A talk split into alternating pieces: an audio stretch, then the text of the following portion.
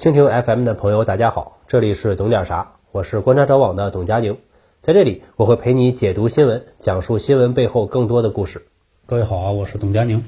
八月三十号，伊拉克首都再次响起枪声，萨德尔运动的支持者们冲进了绿区，与伊拉克安全部队发生了剧烈冲突。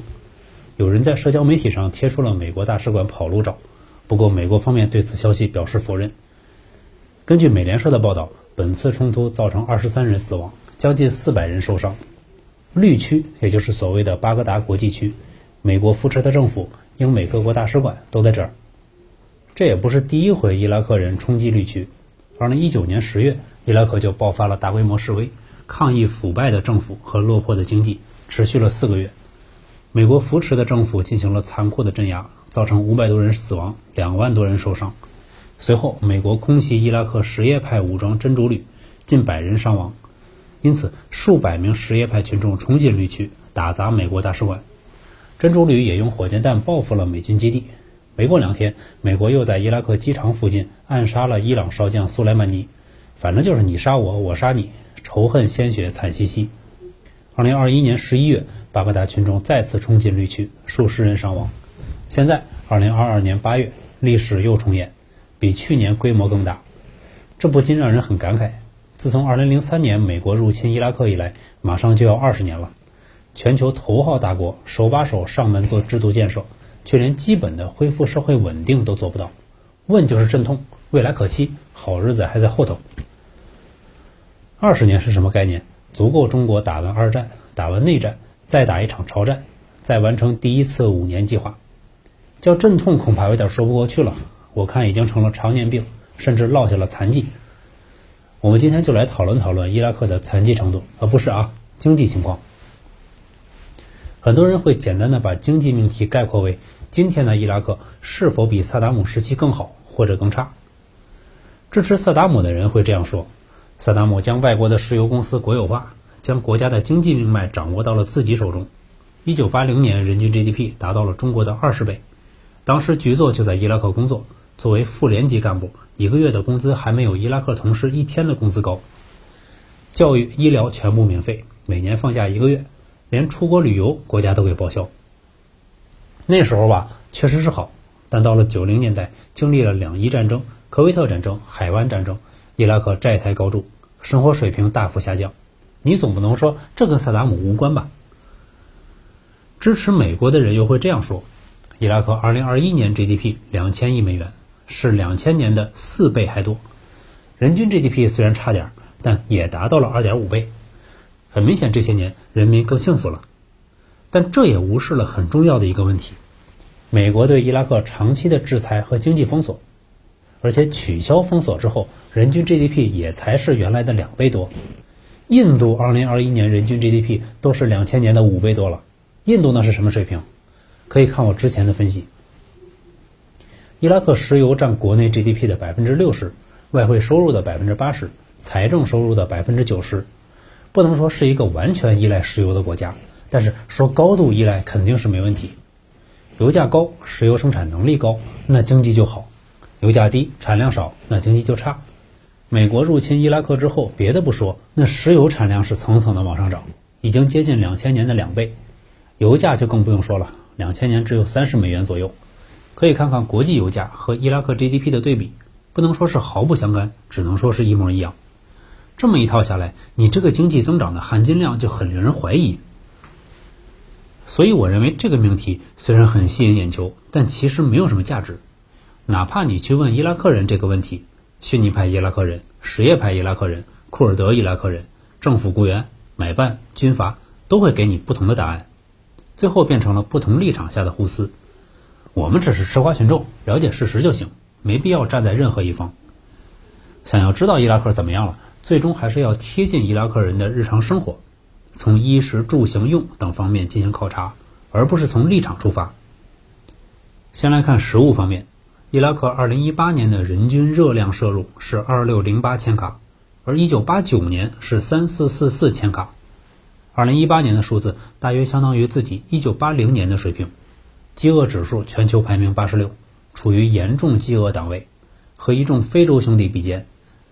而两个同样产油的邻国，伊朗和沙特都是三十名左右，几乎没有饥饿。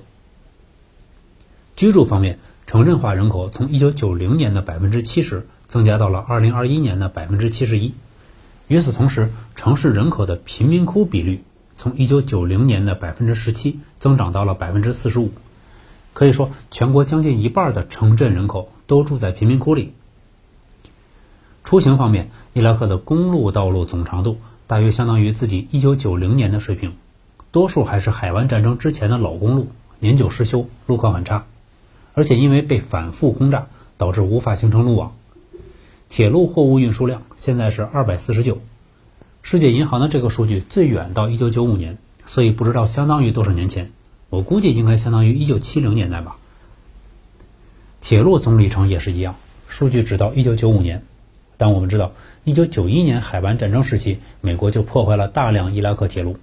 对此，我国商务部发布的《伊拉克投资指南》指出。伊拉克国内现有铁路总长两千二百七十二公里，与上世纪七十年代相比相形见绌。那我得调整一下刚才关于铁路货运量的估计，相当于一九七零年代还乐观了，应该是五六十年代的程度。人均碳排放四点四，大约相当于自己一九九三年的水平。生老病死方面，先说说人口增长率，大部分国家是随着经济发展逐步走低的，伊拉克呢？可以看出来，跟难兄难弟阿富汗一样，都在百分之三附近波动，跟非洲贫困国家一个水平。我看有不少人把人口增长理解为美军给伊拉克带来的福报，和平稳定的象征。这些言论过于缺乏常识。要按这个逻辑，阿富汗就应该是全球和平典范。人均预期寿命从两千年的六十九岁进步到了二零二零年的七十一岁，进步幅度也是比较寒颤。跟两个邻国一比，已经从七十年代的第一名掉队了不少，需要继续努力。医疗方面，千人内科医生数零点七，比八十年代的零点六进步了一些；千人床位数一点四，大约和战前持平，但远低于海湾战争之前。四十年过去了，医疗资源增长却如此缓慢。伊拉克医生联合会给出了解释。这些年来，在伊拉克拥有十五到二十年以上的从业资格的注册专业医师中，有百分之六十到七十的人已经离开，而专家级的资深医师离开的比例高达百分之八十。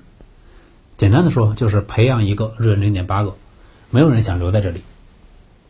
治安方面，每十万人谋杀率在十附近。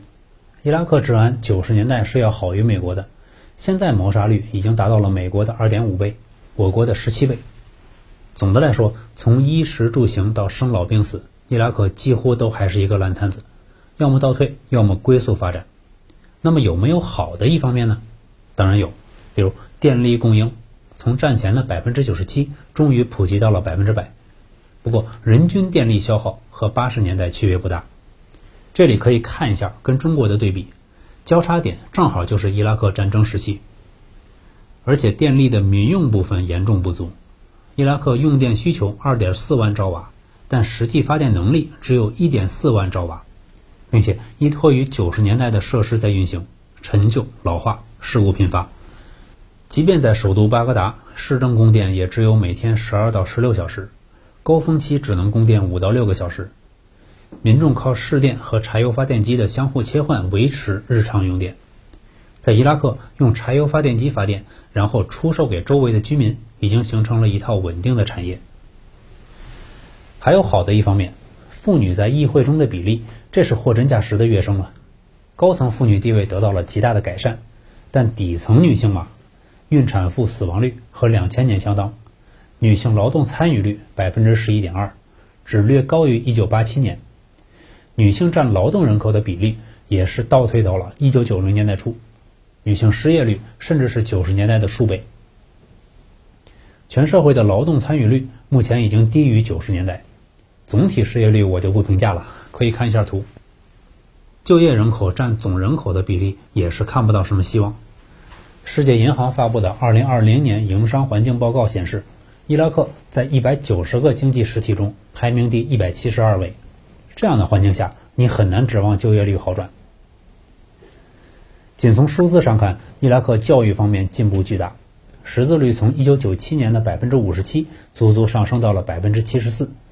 但别着急高兴，美国发动海湾战争之前，伊拉克识字率是百分之八十九。伊拉克战争之后，美国获得了一切军政大权，手把手把美式体制、休克疗法全都在伊拉克来了一遍，建立了一个样板国。经济举措包括将伊拉克国有企业全部私有化，取消了外国公司在伊拉克的一切限制。让伊拉克沦为了欧美产品的倾销地，击垮了伊拉克的大多数产业。二零零四年，美国主持了四百八十七亿美元的伊拉克重建合同，英美两国获得了百分之八十五，伊拉克本地公司仅获得了百分之二。顺道还给予了英美公司免税待遇，并且还可以免除一切伊拉克司法的追诉。